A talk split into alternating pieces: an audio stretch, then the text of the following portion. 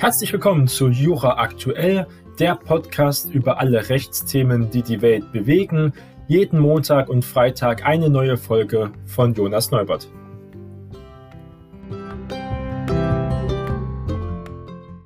Heute ist Montag, der 12. Juli und wir starten gemeinsam in eine neue Woche. Und zwar möchte ich in den kommenden Wochen über das Umweltrecht reden, besser gesagt in den kommenden zwei Folgen. Und das ist der erste Teil. Das Umweltrecht wird immer relevanter in der Rechtswissenschaft. Das ist ein Kernbereich, der mich sehr interessiert und deswegen möchte ich jetzt auch hier meine Erkenntnisse mit euch teilen, damit ihr auch euch vielleicht mehr für dieses Thema interessiert oder auch zum Beispiel euer Wissen nochmal überprüfen könnt. Und was ist denn überhaupt der Gegenstand des Umweltrechts? Warum ist das so wichtig? Und zwar zuerst geht es ja um die Umwelt. Und die Umwelt ist ja ein sehr weiter Begriff, den man erstmal ein wenig einordnen und begrenzen müsste. Als Umwelt wird die Gesamtheit der Lebensbedingungen, die auf eine bestimmte Lebenseinheit Einwirkungen beschrieben, die eine natürliche und auch eine soziale Bedingung also hier verknüpfen. Es gibt aber auch einen engen Umweltbegriff. Das ist die elementare Lebensgrundlage des Menschen, insbesondere Umweltmedien, also Boden, Luft, Wasser, Pflanzen, aber auch Tiere in ihren Lebensräumen, klimatische Bedingungen und auch ihre Wechselwirkungen zueinander. Urwüchsige und vom Menschen gestaltete Natur, das ist also hier die Umwelt. Und was ist dann das Umweltrecht? Umweltrecht sind alle Rechtsnormen, die sich mit der Umwelt befassen. Und da gibt es ja sehr, sehr viele von, vom Baurecht, ja, bis zum Kommunalrecht, bis zum Verwaltungsrecht, ja, alles Themen, die teilweise hier ganz klar in die Umwelt ja eingreifen. Und dann gucken wir uns das ein wenig genauer an. Also eine Vielzahl von Fachgesetzen, Spezialgesetzen, umweltbezogenen Normen in sonstigen Fachgesetzen, wie auch die Raumordnungsgesetz oder besonders halt das Baugesetz. Und Zweck in der Regel ist ja der Umweltschutz. Deswegen machen wir das Umweltrecht, um die Umwelt großteils halt zu schützen.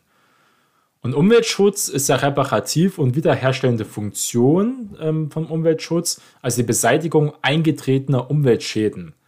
Aber es soll auch repressiv und auch zurückdrängende Funktionen wirken, als eine Begrenzung und auch eine Verminderung gegenwärtiger Umweltbelastungen. Aber ein ganz wichtiger Schritt, der natürlich am besten ist, ist immer die Prävention, also präventiv vorsorgende Funktion, Vorbeugung künftiger Umweltbelastungen. Das Problem ist halt einfach, dass es keine einheitliche Begrifflichkeit ist. In der Regel gibt es ja Anknüpfungen am engen Umweltbegriff, den wir gesagt haben, und da sehen wir auch zum Beispiel in Paragraph 4 Nummer 1 im Referentenentwurf vom UGB. Und sehen wir einfach Tiere, Pflanzen, die biologische Vielfalt, also diese Biodiversität, der Boden, das Wasser, die Luft, das Klima und auch die Landschaft sowie Kultur und sonstige Sachgüter. Das sind also Umweltgüter, wird das also hier beschrieben. Also sieht wieder wie beim weiten Umweltbegriff die Gesamtheit der Lebensbedingungen, die auf eine bestimmte Lebenseinheit einwirken. Also sehr, sehr weit gefasst. Und wir sehen einfach diese politische Relevanz immer größer geworden. Das Thema kam ja zuerst in den 1970er Jahren schon auf, das ist die Entdeckung des Umweltschutzes. Damals hat ja auch schon Willy Brandt geworben, der wir wollen wieder, auch Helmut Schmidt hat damit dann auch geworben, als SPD hat das Thema sehr früh dann schon aufgegriffen. Dann war ja das Thema, wir wollen auch im Ruhrgebiet ja, wieder blaue Wolken sehen und klares Wasser. Man kann sich vorstellen, wie auch damals die Umweltbedingungen waren, besonders auch in Ostdeutschland, in der DDR und anderen Sowjetstaaten, weil die Industrie extrem veraltet war. Viel, ganz viel mit, eigentlich alles mit Kohle geheizt, ähm, die Stromherstellung, alles hat mit Kohle funktioniert und sehr minderwertiger Kohle mit nicht guten Filtern. Das ähm, kann man hier ähm, auch sehen. Diese Entwicklung hat auf jeden Fall stattgefunden, auch wenn viele sagen, dass sie nicht ausreichend war jedenfalls Entdeckung in den 70er Jahren und heute ist ein ganz klar wesentlicher Bestandteil aller politischer Programme. Kann man sehen, von der CDU ähm, bis, zu, hin, bis zu den Grünen gibt es da äh, Überschneidungsmengen. Wir haben auch zahlreiche Nichtregierungsorganisationen im Umweltbereich, die wir einsetzen und zwar nicht nur für die Umwelt, auch fürs Tierwohl, was ja auch ein Teil von der Umwelt ist. Ja, sehen aber auch ein Scheitern des UGB. So, das UGB haben wir schon öfters gesagt. UGB ist ein wichtiger Bereich, der hier oft genannt wird. Und die UGB ist einfach hier der Verband für unabhängige Gesundheitsberatung. Kennt man das ja auch, aber das ist natürlich damit nicht gemeint. Die UGB, das ist, weil es jetzt kein Gesetz geworden ist, aber es gab halt Entwürfe, die ja dann dran gescheitert sind. Und das ist ganz wichtig zu wissen. Und das ins UGB soll das Unternehmensgesetzbuch ja sein. Ja. Und das ist also analog zum deutschen Handelsgesetzbuch. Das sollte halt also hier mehr eingeführt werden, weil ein Großteil natürlich Industrie, Verkehr und Gebäude zum Beispiel und Landwirtschaft sind ja die großen Treiber zum Beispiel von CO2-Ausstoß. Und das ist ja auch ein Thema für den Klimawandel als aktuelles umweltpolitisches Handlungsfeld, was man ja auch einfach sieht, ähm, was die Gemüter ja auch ganz klar bewegt und das auch zu Recht. Was sind die Rechtsgrundlagen des Umweltrechts hier im Überblick? Wir haben einfach das internationale Umweltrecht, also Umweltvölkerrecht auch genannt. Und der Ausgangspunkt ist ja der Trail-Smelter-Fall. Der ist von 1938 bis 1941. Gewohnheitsrechtliche Anerkennung des Verbots grenzüberschreitender Umweltschädigungen. Das ist die Herleitung aus dem Prinzip souveräner Staatengleichheit und dem damit einhergehenden Recht auf ganz klare Abgrenzung der Ländereien, also der territorialen Integrität, welches die territoriale Souveränität, also die Selbstständigkeit eines anderen Staates hier ganz klar beschränkt. Da ist nur ein ganz, ganz mittelbar ähm, Umweltschutz verfolgtes Ziel dabei. Die Schwierigkeit ist halt im Gewohnheitsrecht weitergehende Umweltschutzvorgaben in Form von Handlungspflichten ja wirklich zu entnehmen. Aber danach haben wir gesehen, hat sich immer dieser Fall ähm, weiterentwickelt. Und was ging es denn bei Trail Smelter Fall? Der ist also hier, sage ich mal, die Grundlage, wenn es um die Rechtsentwicklung geht. Deswegen muss man den uns ein wenig genauer angucken und die Folgen, die wir dort haben. Also ein bekannter Sachverhalt, den man hier also mit kennen sollte. Und Trace Smater ist halt ein Fall, ein gewohnheitsrechtlicher Fall, natürlich aus dem anglosächsischen Raum. Und ähm, das ist ja hier mit in die entscheidende Sache. Und der Sachverhalt ist halt so, es ist eine seit 1896 betriebene Zink- und Bleischmelze im kanadischen Ort Trail, der sich 16 Kilometer von der US-amerikanischen Grenze entfernt befindet, wurde zum Streitgegenstand in diesem Fall. Und in den Jahren halt 1925, 1927 ist die Anlage um zwei Schornsteine erweitert worden. Also wurde vergrößert. Die Anlage steht, wie gesagt, in Kanada, aber ganz nah an Amerika dran. Das verursachte einen Anstieg der Schadstoffemissionen, vor allem eine Verdopplung des Schwefeldioxids. Und damals gab es keine oder nur sehr, sehr schlechte Filter und Schwefeldioxid ist extrem gefährlich. Dieses gelangte in Form von sauren Regen auf amerikanischen Boden und verursachte auch Ernteausfällen und Schäden an Columbia River Valley, das ist hier in Washington. Zwischen 1927 und 1935 protestierte dann die US-Regierung bei der kanadischen Regierung gegen die Schäden ähm, in diesen Columbia äh, River Valley und 1928 beauftragte dann beide Regierungen die internationale Joint Commission bei the United States in Canada, also ein Schlichtungsverfahren, ein Schlichtungsgericht durchzuführen. Und diese Kommission legt 1931 einen Abschlussbericht vor, in dem einerseits vorgeschlagen wurde, dass die kanadische Regierung Schadensersatz äh, von 350.000 US-Dollar leisten soll.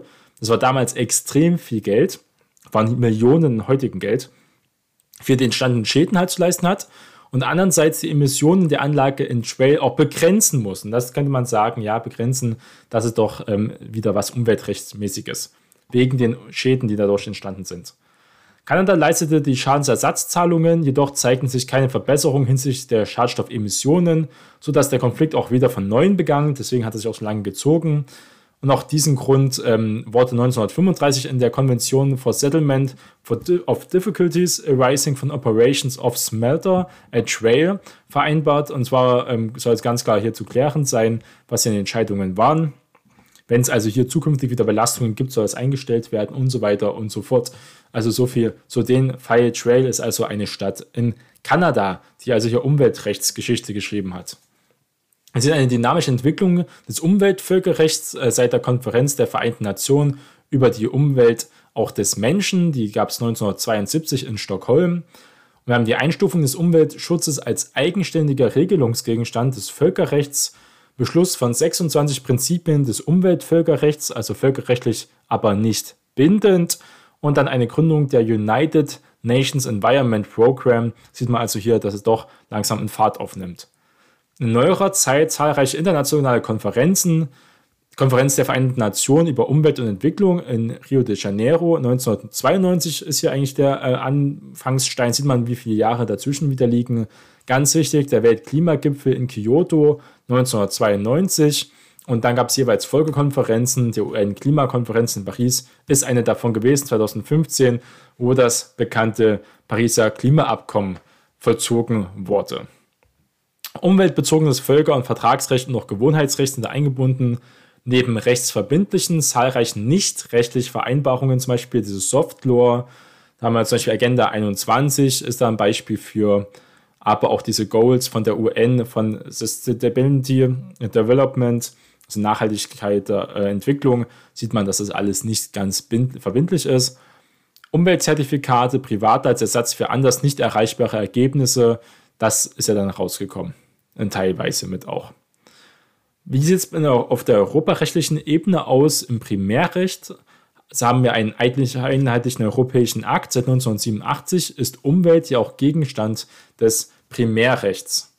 Die zentrale Norm ist ganz klar heute Artikel 191 AUV. Und warum ist das dieser Artikel? Nämlich da hat man auch eine ganz klare Bestimmung und auch eine Einordnung des Umweltrechtes. Und wenn wir uns den Artikel mal hier aufschlagen und ein bisschen genauer angucken, sehen wir, dieser sagt, die Umweltpolitik der Union trägt zur Verfolgung der nachstehenden Ziele bei, Erhaltung und Schutz der Umwelt sowie Verbesserung ihrer Qualität, Schutz der menschlichen Gesundheit, umsichtige und rationelle Verwendung der natürlichen Ressourcen, Förderung von Maßnahmen auf internationaler Ebene zur Bewältigung regionaler und auch globaler Umweltprobleme und weiter und so fort in diesen Bereichen. Im Sekundärrecht haben wir eine hohe Regelungsaktivität der EU, auch in den letzten Jahren immer mehr zunehmend sehen wir ja auch. Und da ist es so, haben wir eine zahlreiche Bestandteile des deutschen Umweltrechts eingehende Richtlinien und auch Verordnungen gehen ganz klar auf sekundärrechtliche Vorgaben zurück. Und teilweise sind es Richtlinien, die also dann auf der deutschen Ebene selbstständig umgesetzt werden müssen. Nationales Umweltrecht ähm, sehen wir hier, war ja zeitweise umstritten. Umweltverfassungsrecht, Artikel 20a Grundgesetz, war eigentlich immer irrelevant, bis zum Urteil vom Bundesverfassungsgericht, wo das Klimaurteil natürlich, wo Artikel 20a zum ersten Mal ein wenig Bedeutung bekommen hat. Natürlich die Grundrechte, Recht auf ähm, Leben und das gilt auch ganz klar mit der Umwelt verbunden, ja. Und auch die Kompetenznormen sind hier äh, zu finden. Wir haben auch einfaches Umweltrecht, gibt es halt keine einheitliche Kodifikation. Ist jetzt nicht so, dass es ein eigenes Gesetzbuch dort gibt, ähm, ist halt formelles und materielles Recht äh, eingebunden. Bundesrecht gibt halt zahlreiche Spezialgesetze. Bundesemissionsschutzgesetz zum Beispiel ist ganz wichtig, aber auch Bundesnaturschutzgesetz, das Wohngesetz, auch das Erneuerbare Energiengesetz. Das sind nur eine äh, wenige von ganz vielen. Aber auch das Landesrecht gibt es ergänzende Regelungen. Jedes Land hat auch ein Umweltinformationsgesetz oft und auch eine Verordnung zur Regelung von Zuständigkeiten, noch Übertragung von Ermächtigungen auf den Gebieten des Emissionsschutzes. Das machen die Länder meistens selbstständig. Aber auch Umweltverträglichkeitsprüfungen, Bodenschutzgesetz, Gesetz für Natur und Landschaft, Wassergesetz, Klimagesetz, das ist ähm, auf Landesebene sehr beliebt. Umweltrecht ist auch teilweise in der juristischen Ausbildung ähm, bei vielen Bundesländern erfasst. Das kann aber auch jede Prüfung ja hier, ähm, sagen wir mal, wieder selbst machen, jedes Bundesland wieder selbst bestimmen. Und ähm, da sehen wir, dass das hier ein guter Einstieg erstmal war, dass wir wissen, wo wir ankommen oder wo wir jetzt momentan uns befinden und wie vielschichtig also dieses Thema ist und warum es auch immer relevanter, aber auch teilweise ein wenig komplex sein kann. Beginnen wir erstmal mit dem Umweltverfassungsrecht, das Umweltschutz als Staatszweck und auch als Staatsziel. Gehen wir also Richtung Artikel 20a langsam. Eine Rechtfertigung des Staates aus Gründen des Umweltschutzes. Also Staatszwecke als dem Verfassungsrecht vorgelagerte Entscheidungen. Klassische Staatszwecke sind ja Schutz und Frieden nach ähm, Hobbes oder auch Freiheit nach Locke. Äh, dieses große Thema Freiheit, Schutz und Frieden. Wenn man Schutz und Frieden haben möchte, braucht man also doch ein wenig mehr Kontrolle vom Staat. Soziale Sicherheit kann ein äh, Staatszweck sein von Stein. Aber auch Muswig sagt Umweltschutz als Staatszweck und das war 1995. Also das Thema ist schon viel länger auf der Agenda als in den letzten Jahren. Nur es war halt in der Öffentlichkeit nicht einfach so publik. Umweltschutz als Bestandteil des Schutzgedankens einfach eine Rechtfertigung des Staates darüber hinaus unmittelbar durch Erhaltung und Schutz des natürlichen Lebensgrundlagen der Menschen als ganz klarer, das ist der Staatszweck, die Menschen auch seinen Untertanen, wenn man so sagen möchte, äh, zu schützen, sein Staatsvolk. Nicht Umweltschutz betreibender Staat ist in einer Legitimation erschüttert und in einer Krise. Jedenfalls sagt das hier Muswig, weil er einfach sein Staatsvolk also nicht wertschätzt. Hier in Deutschland haben wir Artikel 20a Grundgesetz. Er wurde erst 1994 eingefügt und ergänzt auch um Tierschutz 2002. Also ganz klar auch eine politische Norm. Landesverfassungsrechtliche Parallelvorschrift ähm, gibt es in vielen ähm, Ländern zum Beispiel. Eine Staatszielbestimmung, objektiv rechtlicher Charakter, Vermittlung subjektiver Rechte halt nur im Ausnahmefall in Verbindung mit den Grundrechten und grundrechtsverstärkende und auch einschränkende Wirkungen kann man hier also sagen. Und tendenziell haben wir einen ganz klar einen anthropozentrischen Ansatz hier. Also wir schützen der, die Umwelt nicht der Umwelt zuliebe, sondern wir schützen die Umwelt um des Menschen. Der Mensch steht im Fokus natürlich auch der Verfassung und das bringt auch Artikel 20 klar zur Geltung. Es geht hier nicht direkt um die Umwelt, es geht um die Belange des Menschen. Der Mensch kann nur in einer gesunden Umwelt im Einklang mit den, soweit es halt geht, mit Natur, Tier und so weiter und so fort leben. Alternativer Ansatz wäre der der ökozentrische Umweltschutz. Wir achten also nicht auf die Bedürfnisse der Menschen, auch sozialen Bedürfnisse nach Arbeit, nach Wohlstand, nach Aufstieg, nach Wachstum.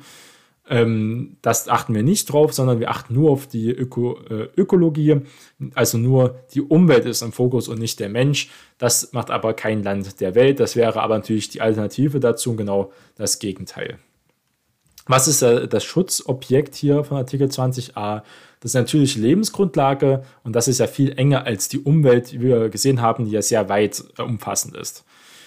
Und diese natürliche Lebensgrundlage umfasst ja alle Güter, ohne die das menschliche Leben nicht längerfristig also fortbestehen könnte, also biologisch und physische Lebensgrundlage. Und das menschliche Leben kann nur fortbestehen, halt, wenn die Ökologie auch funktioniert. Bestimmbarkeit ist halt sehr problematisch, neben Natur halt auch Kultur, äh, Kulturlandschaften. Und auch anerkannt ist ja ganz klar Wasser, aber auch Boden, Luft, natürliche Ressourcen, aber auch Tier- und die Pflanzenwelt und auch der Naturhaushalt. Aber es gibt ja hier keine räumlichen Beschränkungen. Schutz im Rahmen dieser verfassungsmäßigen Ordnung, also ganz klar deklaratorisch und kein Vorrang des Umweltschutzes von anderen Verfassungsgütern. Weil wir haben ja eine Einheit der Verfassung, sollte man also jetzt nicht die Priorität dieses ähm, Artikels überhöhen. Gestaltungsfreiheit gibt es halt vom Gesetzgeber. Und zwar der Gesetzgeber ist primärer Normadressat, kein feststehendes Schutzniveau und keine stark eingeschränkte Justiziabilität, also dass man darauf klagen kann, hat auch das Urteil vom Bundesverfassungsgericht also hier eben nicht gezeigt. Und die Realisierung erfolgt halt durch Verwaltung und Gerichte als Auslegungshilfe im Rahmen gesetzlicher Spielräume, das haben wir auch gesehen. Gibt es ja noch grundrechtliche Implikationen? Ja, ähm, das könnte man denken. Aber kein Grundrecht auf gesunde Umwelt und Umweltschutz, jedenfalls im Grundgesetz und auf vielen Landesebenen auf jeden Fall auch nicht. Grundrechte sind ja, als, sind ja Abwehrrechte des Bürgers gegen den Staat. Und das sieht man in Artikel 2 Absatz 1 Grundgesetz, haben wir ein Recht auf Umweltschutz, ähm, Engagement auf jeden Fall, Möglichkeit der Inanspruchnahme von Umweltgütern, Artikel 2 Absatz 2 Grundgesetz sagt halt diese negative Auswirkung von Umweltschädigungen auf die Gesundheit des Einzelnen also möglich. Und Problem ist halt keine unmittelbare Bindung privater Umweltverschmutzer. Das ist halt eine Frage, weil private, zwei Leute jetzt, streiten uns, warum der Nachbar immer den Müll nicht trennt als Beispiel. Kann, ähm, kann ich natürlich nicht mit den Grundrechten kommen, weil die Grundrechte zählen zwischen Privaten nicht. Grundrecht ist immer Bürger und Staat. Artikel 9 Absatz 1 Grundgesetz, die Umweltschutzvereinigung zum Beispiel ist ein Thema bei Artikel 9, natürlich alles, was mit Vereinigungen und auch Vereinen zu tun hat. Und auch Artikel 12 Berufswahl, Möglichkeit der beruflichen Tätigung in spezifischen Umweltrelevanz, in Anspruchnahme oder auch Schutz, wenn man sich also da aktiv mit seinem Berufsleben damit auseinanderfassen möchte. Und die Frage hier Berufsausübung, Umweltschutzanforderungen, das wäre vielleicht ein Thema. An Artikel 14 kommt noch in Betracht, bestimmte Nutzungen des Eigentumsobjektes fallen gar nicht erst in diesen Schutzbereich von Artikel 14. Also die Nutzung des Grundwassers unter einem Grundstück zum Beispiel, das ist ja hier gar nicht der Fall. Das geht ja so gar nicht in den Bereichen. Und ähm, sieht man einfach die Unterscheidung zwischen Enteignung und auch Inhalts- und Schrankenbestimmungen nach den allgemeinen Grundsätzen.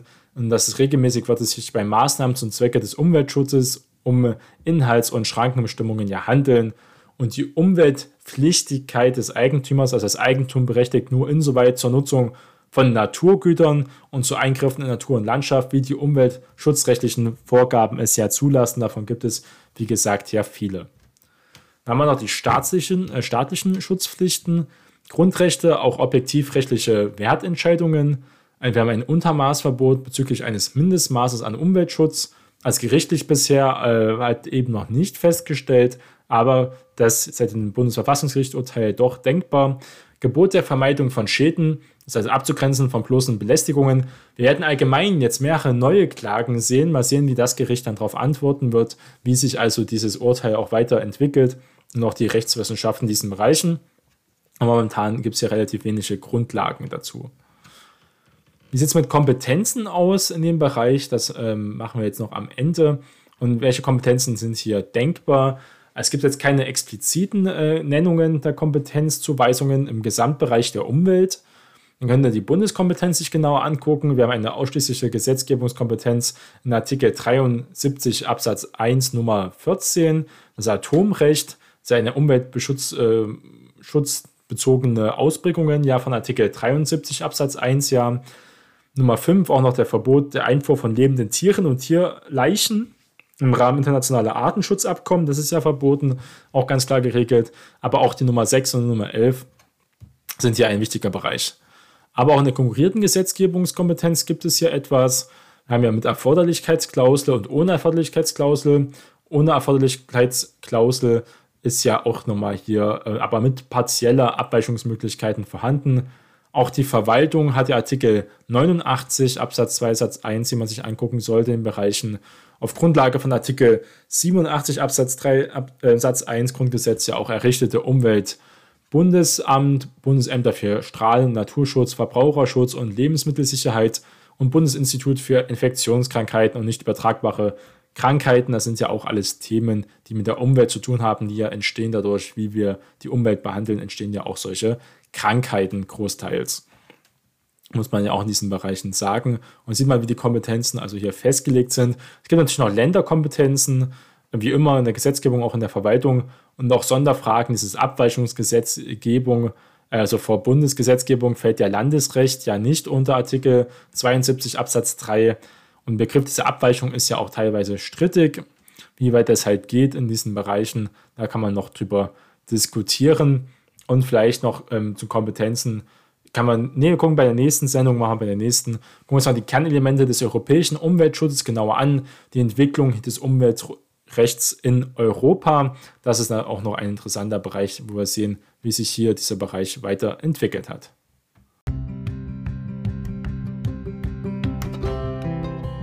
Das war die heutige Jura Aktuell Folge. Bleiben Sie neugierig. Bis zum nächsten Mal. Ihr Jonas Neubert.